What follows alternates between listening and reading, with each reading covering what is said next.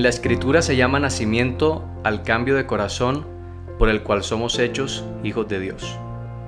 También se lo compara con la germinación de la buena semilla sembrada por el labrador. De igual modo, se habla de los recién convertidos a Cristo como de niños recién nacidos, que deben ir creciendo hasta llegar a la estatura de hombres en Cristo Jesús. Como la buena simiente en el campo, tienen que crecer y dar fruto. Isaías dice que serán llamados árboles de justicia, plantados por Jehová mismo, para que Él sea glorificado. Se sacan así ilustraciones del mundo natural para ayudarnos a entender mejor las verdades misteriosas de la vida espiritual. Toda la sabiduría e inteligencia de los hombres no puede dar vida al objeto más diminuto de la naturaleza. Solamente por la vida que Dios mismo les ha dado pueden vivir las plantas y los animales. Asimismo, es sólo mediante la vida de Dios como se engendra la vida espiritual en el corazón de los hombres. Si el hombre no naciere de nuevo, no puede ser hecho participante de la vida que Cristo vino a dar. Lo que sucede con la vida sucede con el crecimiento. Dios es el que hace florecer el capullo y fructificar las flores. Su poder es el que hace a la simiente desarrollar primero hierba, luego espiga, luego grano lleno de espiga. El profeta Oseas dijo que Israel echará flores como el lirio, serán revivificados como el trigo y florecerán como la vid. Y el Señor Jesús dice, considerad los lirios, cómo crecen. Las plantas y las flores no crecen por su propio cuidado, solicitud esfuerzo, sino porque reciben lo que Dios proporcionó para favorecer su vida. El niño no puede, por su solicitud o poder propio, añadir algo a su estatura, ni vosotros podréis, por vuestra solicitud o esfuerzo, conseguir el crecimiento espiritual. La planta y el niño crecen al recibir de la atmósfera circundante aquello que sostiene su vida, el aire, el sol y el alimento. Lo que estos dones de la naturaleza son para los animales y las plantas, llega a serlo Cristo para los que en Él confían. Él es su luz eterna, escudo y sol. Será como el rocío a Israel, descenderá como la lluvia sobre el césped cortado. Él es el agua viva, el pan de Dios, que descendió del cielo y da vida al mundo. En el don incomparable de su Hijo, Dios rodeó al mundo entero con una atmósfera de gracia tan real como el aire que circula en derredor del globo. Todos los que decidan respirar esta atmósfera vivificante vivirán y crecerán hasta alcanzar la estatura de hombres y mujeres en Cristo Jesús. Como la flor se vuelve hacia el sol para que los brillantes rayos le ayuden a perfeccionar su belleza y simetría, así debemos volvernos hacia el sol de justicia a fin de que la luz celestial brille sobre nosotros y nuestro carácter se transforme a la imagen de Cristo. El Señor Jesús enseña la misma cosa cuando dice, permaneced en mí y yo en vosotros. Como no puede el sarmiento llevar fruto en sí mismo si no permaneciera en la vid, así tampoco vosotros si no permaneciereis en mí, porque separados de mí nada podéis hacer. Como la rama depende del tronco principal para su crecimiento y fructificación, así también vosotros necesitáis el auxilio de Cristo para poder vivir una vida santa. Fuera de Él no tenéis vida. No hay poder en vosotros para resistir la tentación o para crecer en la gracia o en la santidad. Morando en Él podéis florecer. Recibiendo vuestra vida de Él, no os marchitaréis ni seréis estériles. Seréis como el árbol plantado junto a arroyos de aguas. Muchos tienen la idea de que deben hacer alguna parte de la obra solos. Confiaron en Cristo para obtener el perdón de sus pecados pero ahora procuran vivir rectamente por sus propios esfuerzos. Mas todo esfuerzo tal fracasará. El Señor Jesús dice, porque separados de mí nada podéis hacer. Nuestro crecimiento en la gracia, nuestro gozo, nuestra utilidad, todo depende de nuestra unión con Cristo. Solo estando en comunión con Él diariamente y permaneciendo en Él cada hora es como hemos de crecer en la gracia. Él no es solamente el autor de nuestra fe sino también su consumador. Ocupa el primer lugar, el último y todo otro lugar.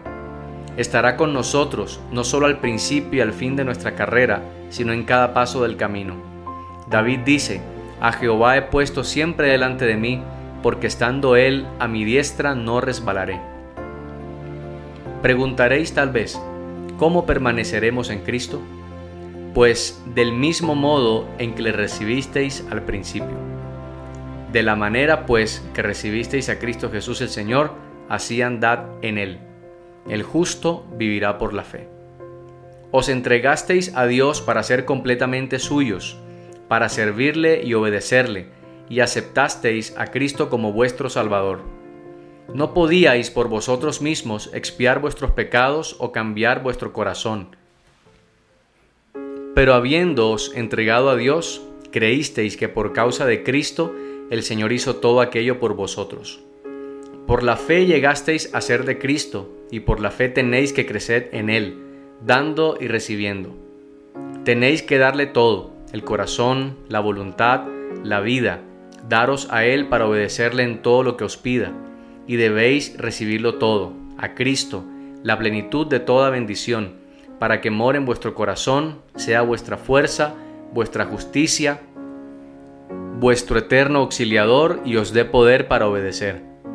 Conságrate a Dios todas las mañanas. Haz de esto tu primer trabajo.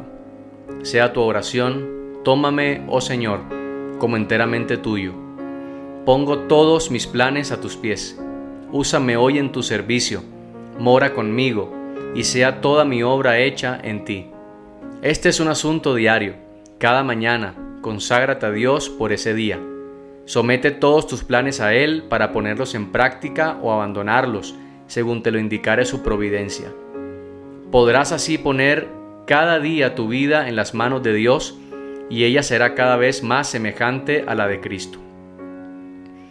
La vida en Cristo es una vida de reposo. Tal vez no haya éxtasis de los sentimientos, pero debe haber una confianza continua y apacible. Tu esperanza no se cifra en ti mismo, sino en Cristo. Tu debilidad está unida a su fuerza, tu ignorancia a su sabiduría, tu fragilidad a su eterno poder.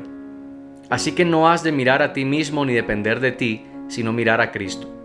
Piensa en su amor, en la belleza y perfección de su carácter. Cristo en su abnegación, Cristo en su humillación, Cristo en su pureza y su santidad, Cristo en su incomparable amor. Tal es el tema que debe contemplar el alma.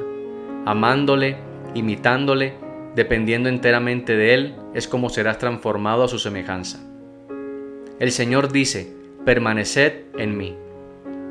Estas palabras expresan una idea de descanso, estabilidad y confianza. También nos invita, venid a mí y os daré descanso. Las palabras del salmista hacen resaltar el mismo pensamiento. Confía calladamente en Jehová y espérale con paciencia. E Isaías asegura que en quietud y confianza será vuestra fortaleza. Este descanso no se obtiene en la inactividad, porque en la invitación del Salvador la promesa de descanso va unida con un llamamiento a trabajar. Tomad mi yugo sobre vosotros y hallaréis descanso. El corazón que más plenamente descansa en Cristo es el más ardiente y activo en el trabajo para Él. Cuando pensamos mucho en nosotros mismos, nos alejamos de Cristo, la fuente de la fortaleza y la vida. Por esto Satanás se esfuerza constantemente por mantener la atención apartada del Salvador, a fin de impedir la unión y comunión del alma con Cristo. Valiéndose de los placeres del mundo, los cuidados, perplejidades y tristezas de la vida, así como de nuestras propias faltas e imperfecciones, o de las ajenas, procura desviar vuestra atención hacia todas estas cosas o hacia algunas de ellas. No nos dejemos engañar por sus maquinaciones. Con demasiada frecuencia logra que muchos, realmente concienzudos y deseosos de vivir para Dios, se detengan en sus propios defectos y debilidades, y separándolos así de Cristo, espera obtener la victoria. No debemos hacer de nuestro yo el centro de nuestros pensamientos, ni alimentar ansiedad ni temor acerca de si seremos salvos o no. Todo esto desvía el alma de la fuente de nuestra fortaleza. Encomendemos a Dios la custodia de nuestra alma y confiemos en Él. Hablemos del Señor Jesús y pensemos en Él. Piérdase en Él nuestra personalidad. Desterremos toda duda, disipemos nuestros temores.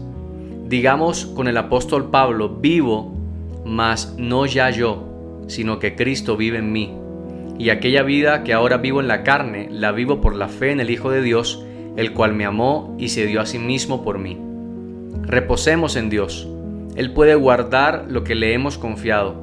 Si nos ponemos en sus manos, nos hará más que vencedores por medio de aquel que nos amó.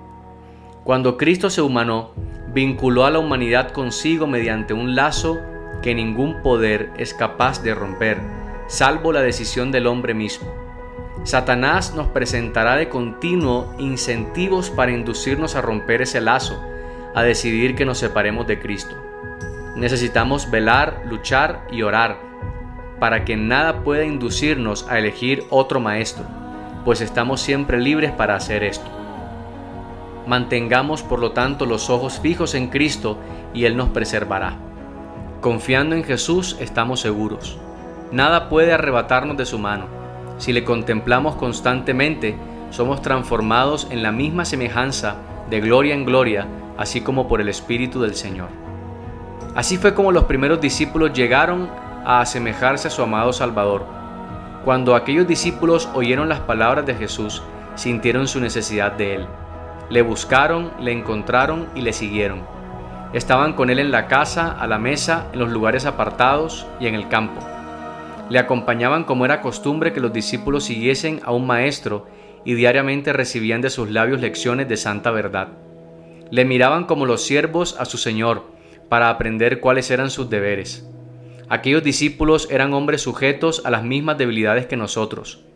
Tenían que reñir la misma batalla con el pecado. Necesitaban la misma gracia para poder vivir una vida santa. Aún Juan, el discípulo amado, el que más plenamente llegó a reflejar la imagen del Salvador, no poseía por naturaleza esa belleza de carácter. No sólo hacía valer sus derechos y ambicionaba honores, sino que era impetuoso y se resentía bajo las injurias. Sin embargo, cuando le manifestó el carácter divino de Cristo, vio su propia deficiencia y este conocimiento le humilló. La fortaleza y la paciencia, el poder y la ternura, la majestad y la mansedumbre que vio en la vida diaria del Hijo de Dios, llenaron su alma de admiración y amor. De día en día su corazón era atraído hacia Cristo, hasta que en su amor por su maestro perdió de vista su propio yo. Su genio rencoroso y ambicioso cedió al poder transformador de Cristo. La influencia regeneradora del Espíritu Santo renovó su corazón. El poder del amor de Cristo transformó su carácter. Tal es el seguro resultado de la unión con Jesús. Cuando Cristo mora en el corazón, la naturaleza entera se transforma. El Espíritu de Cristo y su amor enternecen el corazón, subyugan el alma y elevan los pensamientos y deseos a Dios y al cielo. Cuando Cristo ascendió a los cielos, el sentido de su presencia permaneció con los que le seguían. Era una presencia personal, impregnada de amor y luz.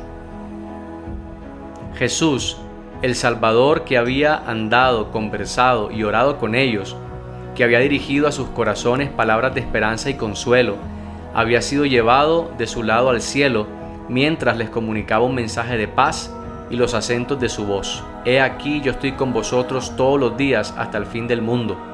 Les llegaban todavía cuando una nube de ángeles le recibió. Había ascendido en forma humana, y ellos sabían que estaba delante del trono de Dios como amigo y salvador suyo, que sus simpatías no habían cambiado y que seguía identificado con la humanidad doliente. Estaba presentando delante de Dios los méritos de su sangre preciosa estaba mostrándole sus manos y sus pies traspasados, para recordar el precio que había pagado por sus redimidos.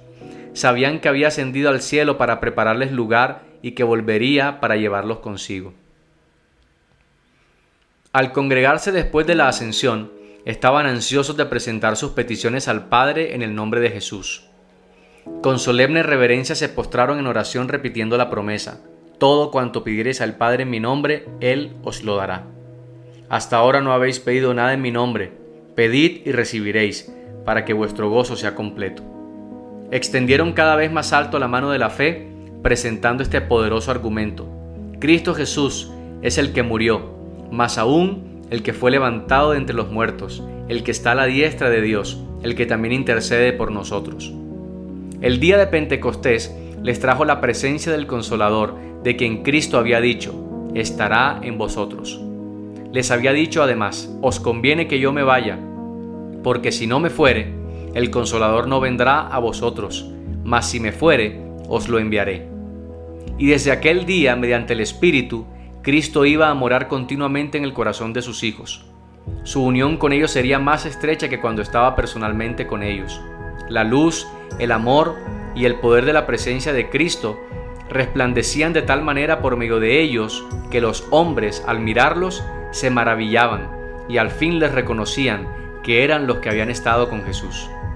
Todo lo que Cristo fue para sus primeros discípulos desea hacerlo para sus hijos hoy, pues en su última oración, que elevó estando junto al pequeño grupo reunido en derredor suyo, dijo, No ruego solamente por estos, sino por aquellos también que han de creer en mí por medio de la palabra de ellos.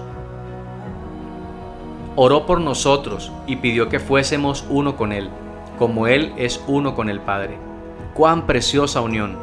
El Salvador había dicho de sí mismo, no puede el Hijo hacer nada de sí mismo, el Padre morando en mí hace las obras. Si Cristo está en nuestro corazón, obrará en nosotros el querer como el hacer por su buena voluntad. Obraremos como Él obró, manifestaremos el mismo espíritu. Amándole y morando en Él, creceremos en todos respectos en el que es la cabeza, es decir, en Cristo.